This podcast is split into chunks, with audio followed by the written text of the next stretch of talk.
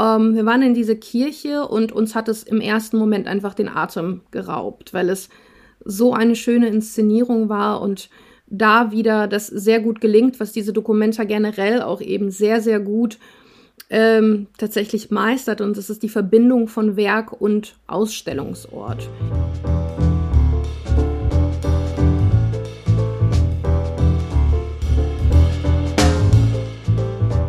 Hallo und willkommen.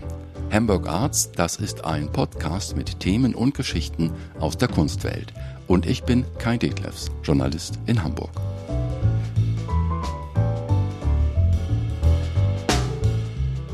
Kunst aus Haiti mit Voodoo-Magie in einer Kirche in Kassel. Einer der ungewöhnlichen Orte der Documenta ist St. Kunigundis, eine katholische Kirche. Hier hat das Kollektiv Artis Resistance Ghetto Biennale ihre Skulpturen aufgebaut – und das sind fremde Wesen aus Metallresten geschaffen mit Totenschädeln. Für die Besucher faszinierend oder auch unheimlich. Voodoo-Zauber in einer Kirche. Darüber rede ich mit meinen beiden Kunstprofis aus Kassel. Ich begrüße Angelika Spöth und Karina Tschernenko. Wir reden heute über Kunst aus Haiti in einer katholischen Kirche, St. Kunigundis in Kassel. Ähm, wie haben die Menschen in Kassel das aufgenommen, dass es dort Kunst aus Haiti mit so einem Hauch von Voodoo-Zauber in ihrer Kirche gibt?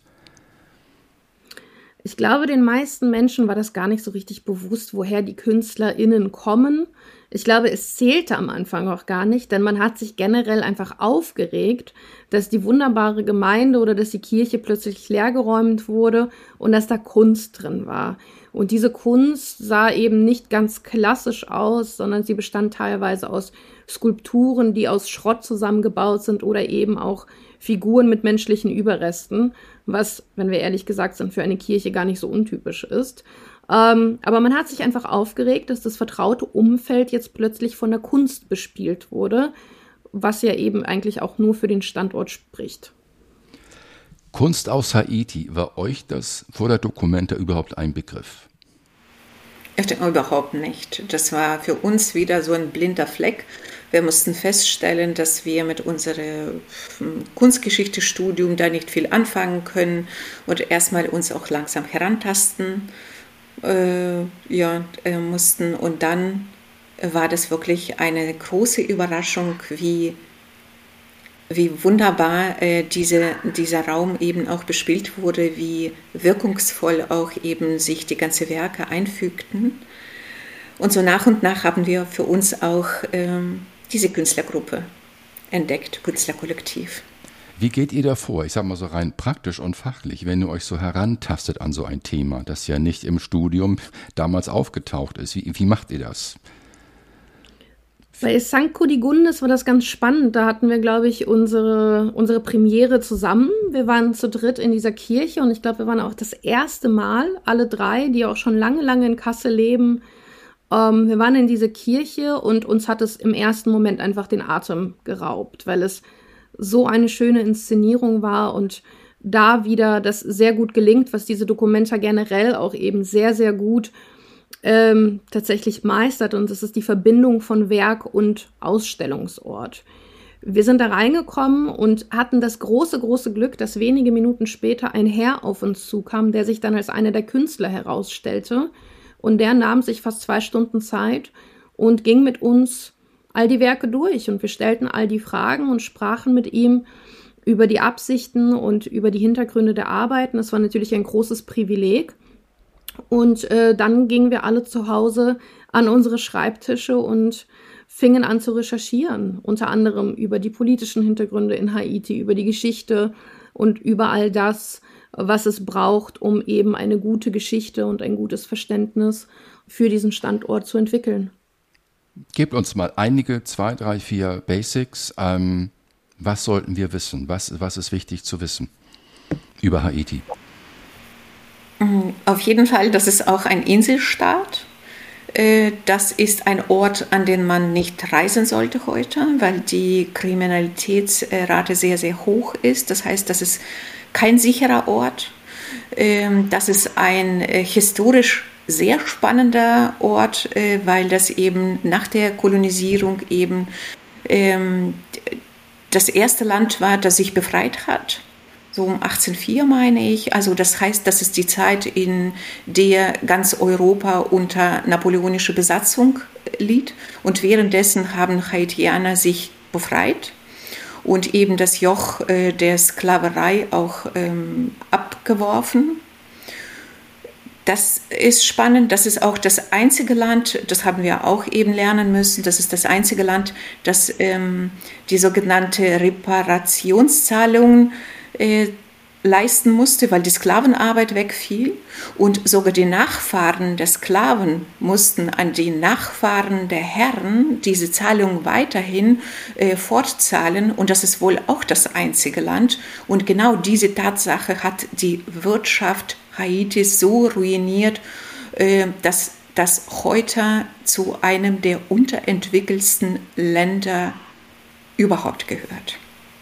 Ich habe eins nicht ganz verstanden. Wer musste an wen etwas zahlen? Was genau war da der, der Mechanismus? Also während, äh, während der Kolonialzeit, ähm, als nachdem Haiti sich befreit hat, also die Haitianer nach der Revolution sich befreit haben, fiel die Sklavenarbeit weg. Also das waren keine Sklaven mehr, sondern eben die freien Bürger.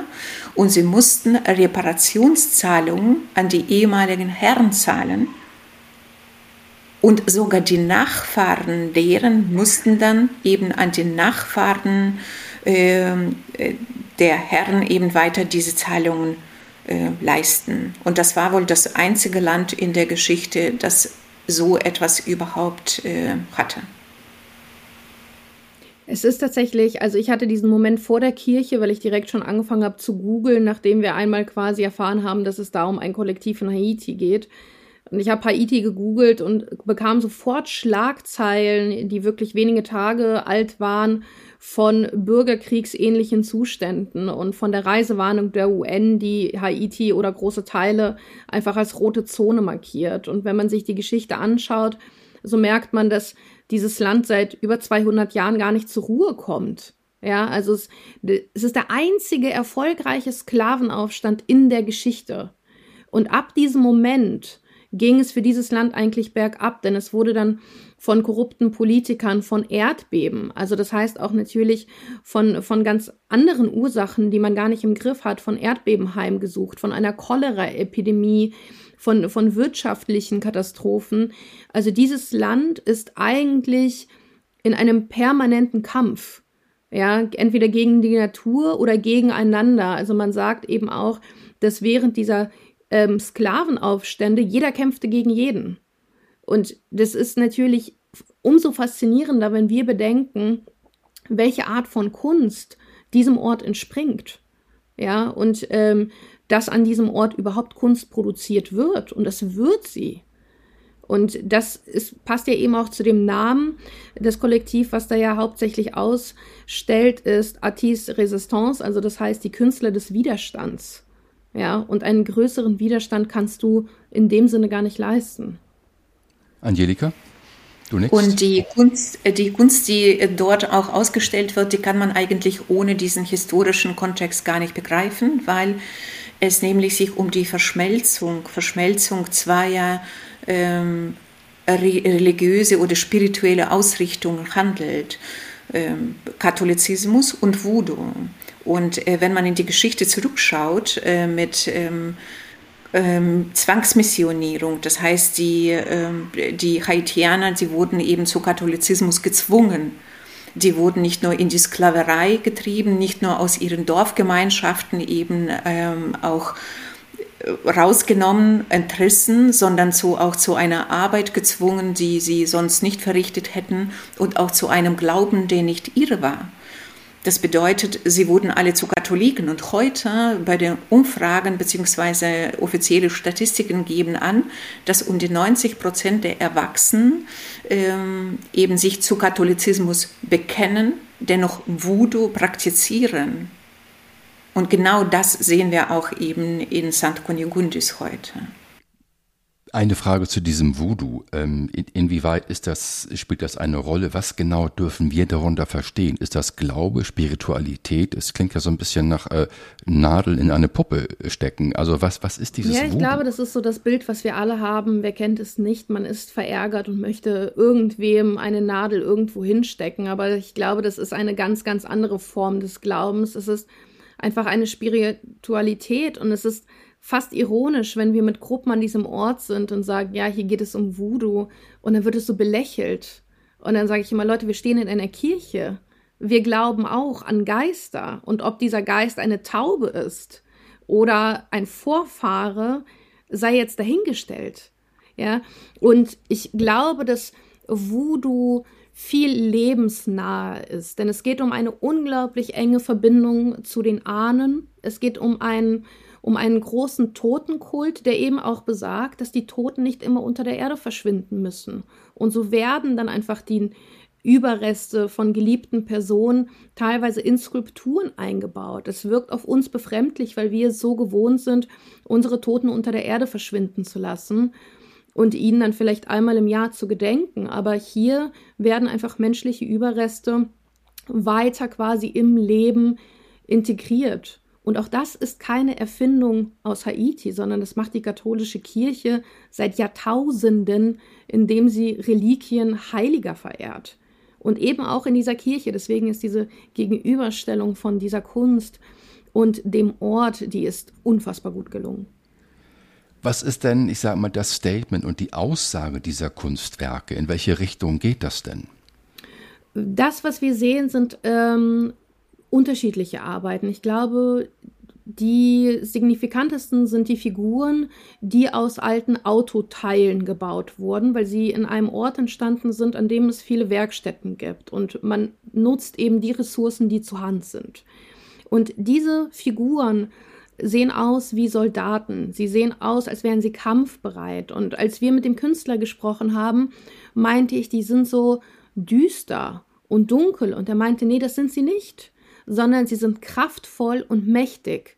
Denn das sind die Vorfahren, das sind die Ahnen der Leute, die jetzt im Kampf sind. Und die Ahnen haben auch gekämpft. Ja? Seit den Sklavenaufständen ist dieses Land im Kampf. Und so werden die Ahnen jetzt von Priesterinnen, von Voodoo-Priesterinnen herbeigerufen, um die Leute jetzt auch durch diese schwierigen Zeiten eben zu begleiten. Und es ist ein Glaube, der viel weniger auf das Verurteilen, auf die Trennung von Gut und Böse ausgelegt ist, als vielmehr auf die Unterstützung und die Hilfe. Wer sind denn die Künstler und was genau ist Artis Resistanz? Es hat mit Widerstand zu tun. Angelika, du weißt mehr. Das, ähm, also das Ganze, das, was in, in der Kirche zu sehen ist, läuft unter dem Motto Ghetto Biennale. Und das ist schon ein Programm, äh, weil sie sich damit ähm, jenseits äh, des Mainstream positionieren und sagen, äh, die Künstler, die Kunst woanders gehört der Bourgeoisie. Und wir sind die Ghetto-Künstler. Also das heißt, das sind Künstler, die nach Freiheit streben, die Widerstand leisten und gegen äh, vielleicht auch die gesellschaftlichen Normen antreten und die auch so, man kann auch sagen, das ist so die Gemeinsamkeit mit Taring Pade zum Beispiel. Das ist so die, die Bewegung, die das Volk, die einfachen Menschen mit einbezieht und sich an sie richtet. Nicht an die Bourgeoisie, nicht an sogenannte Bildungsbürgertum, das, was im Westen eher der Fall ist, sondern eben an das Volk. Und ich glaube, so, und da, entschuldige. Und da äh, sehe ich ähm, einfach Gemeinsamkeiten zwischen Taring Padi, zwischen ähm, den äh, Künstlern des Widerstands aus Haiti, aber auch andere Kollektive, die gerade auf diese Dokumente eine große Präsenz gewinnen und die wir vielleicht bei, äh, bei der eine oder der andere Dokumente oder Biennale auch äh, gar nicht begegnen würden. Dieser Begriff Ghetto-Biennale, der klingt ja so etwas, ich sag mal, selbstironisch oder sarkastisch. Wie ist das? Also gibt es diese Biennale wirklich? Ja, ja, auf jeden Fall. Das ist äh, etwas, was quasi alle zwei Jahre stattfindet. Ich meine seit 2009. Und es gibt ein Kernteam von auch eben erfahrenen und namhaften KünstlerInnen, äh, darunter auch viele Bildhauer und ein jüngeres Team, was sich jetzt quasi auch drumherum aufbaut. Also es ist wieder ein Kollektiv, was äh, viel Wert auf Netzwerk und eben auf Gemeinsamkeit legt und eben auch diese Sichtbarmachung. Und sie sagen von sich selbst, was passiert mit der Kunst des Westens, wenn sie auf die Kunst der anderen Länder, der dritten Welt trifft, fängt sie an zu bluten. Ja, also das heißt, ich meine allein der Begriff Biennale, ja, das ähm, bringt ja schon dann eben einen zum Schmunzeln, weil wir wissen, dass die Biennale heute ein super wichtiges, aber ein total kommerzielles Event geworden ist. Und Ghetto Biennale entwirft eben das Gegenbild dazu und sagt, hey, wir brauchen keine Galerien, die uns mit Geld voll pumpen, damit wir Kunst herstellen, die dann eben monatelang von Touristen besucht wird, sondern wir nehmen das, was wir zur Hand haben und drücken eben damit das aus, was uns beschäftigt. Und ja, kommen Sie damit an? Ich meine, diese Ghetto Biennale ist das eine, ist das bekannt? Also strahlt das in den Westen? Wird das als Modell oder als Form angenommen oder irgendwo diskutiert? Ich glaube, dass immer mehr tatsächlich einfach die Annäherung doch immer mehr stattfindet. Es ist jetzt schwierig zu sagen ja oder nein, weil wir den Westen nicht vertreten und wir sind natürlich für einen gewissen Teil ähm, irgendwie Teil des Ganzen und auch des ganzen Problems, aber gleichzeitig können wir jetzt nicht für diese ganze große Gruppe sprechen, wie weit die Ghetto Biennale jetzt irgendwie ihre Aufgabe erfüllt oder nicht, aber die Tatsache, dass sie da ist und die Sichtbarkeit auf der Dokumenta nutzt und bekommt, spricht ja für sie. Ihr habt ja längere Zeit intensiv mit dem einen Künstler, mit mehreren gesprochen. Wie ist denn so das Selbstverständnis so eines Künstlers? Mit welchen Augen blickt er, ich sag mal, was auf uns, auf den Westen? Und wie ist das Selbstverständnis oder Selbstbewusstsein? Der Künstler, mit dem wir gesprochen haben, kam aus LA. Ähm, deswegen ist es jetzt schwierig, das zu, das zu beschreiben. Ich glaube, der hat ein ganz anderes äh, Selbstverständnis als äh, Selbstverständnis als jemand aus Haiti. Ähm, und man kann das auch wieder nicht verallgemeinern. Da, davon müssen wir loskommen. Dieses Kollektiv besteht aus so vielen unterschiedlichen Positionen und ich würde es mir nicht anmaßen, für irgendjemanden zu sprechen. Aber ich glaube, dass alle Kollektive ähm, sich in dem einig sind, dass sie eben sagen, dass diese Dokumenta eine sehr offene Dokumenta ist, weil sie eben ganz andere Perspektiven und Hintergründe zulässt und ähm, dass es eine gute Möglichkeit ist, in den Austausch zu treten, was natürlich jetzt ein bisschen überschattet wurde. Aber gleichzeitig wünschen sich alle, wir, die KünstlerInnen und die BesucherInnen, ähm, dass dieser Austausch und dieser Dialog wieder an Bedeutung gewinnt und auch wieder ein bisschen mehr in den Vordergrund kommt. Ich stand da in dem Vorraum, bevor es in die Kirche reingeht, und da hat eine Frau sozusagen unaufgefordert mir gesagt, als sie diese Gegenstände sah im Vorraum, das sei ihr unheimlich. Das geht vielen ähm, so, ja. ja. Warum, warum ist das so? Was ist das? Äh, weil, äh, weil das natürlich, es liegt, es liegt an diesen vielen Gegenständen, die äh, zumal die Kreuzsymbolik auch nachahmen. Da sind ähm, vielleicht Früchte, die ein bisschen verdorben sind, auch dort zu sehen äh, sind. Da sind äh, Gegenstände wie Messer. Das ist etwas, was, was man vielleicht bewusst oder unbewusst auch mit schwarzer Magie verbindet. Und ähm, der Künstler, mit dem wir gesprochen haben, der hatte ja auch gesagt, dass äh, Voodoo zum Beispiel oft äh, mit schwarzer Magie in Verbindung gebracht wird und dem sei nicht so. Und dennoch hat er die Gefäße gestaltet, die dort im Raum stehen und äh, zu denen wir auch etwas dazu beigetragen haben, äh, indem wir unsere Haarsträhne oder Atem überließen. Und er hat dann gesagt, dass so die Energie und so weiter, also das ist für uns im Westen ist es wirklich äh, sehr, sehr schwer zu fassen, was diese äh, naturnahe äh, Religion oder, oder, oder Glaube, Spiritualität, wie man das auch nennt, ähm, so auf sich hat. Das ist für uns schwer zu begreifen und so wird es einem schnell unheimlich, äh, wenn man diese ganzen Gegenstände, die ziemlich harmlos sind, das ist so Nudelholz ne, unter der Decke, äh, sieht oder, oder äh, natürlich dann eine andere Wirkung haben diese menschliche Überreste, wobei, wie Karina erwähnte, menschliche Überreste in eine katholische Kirche ist es ja keine Seltenheit, nur es wird anders vermarktet halt. Ne? Das sind exklusive sozusagen Überreste, nicht von irgendeinem beliebigen Menschen, sondern von einem ganz, ganz besonderen, von einem Heiligen und so weiter.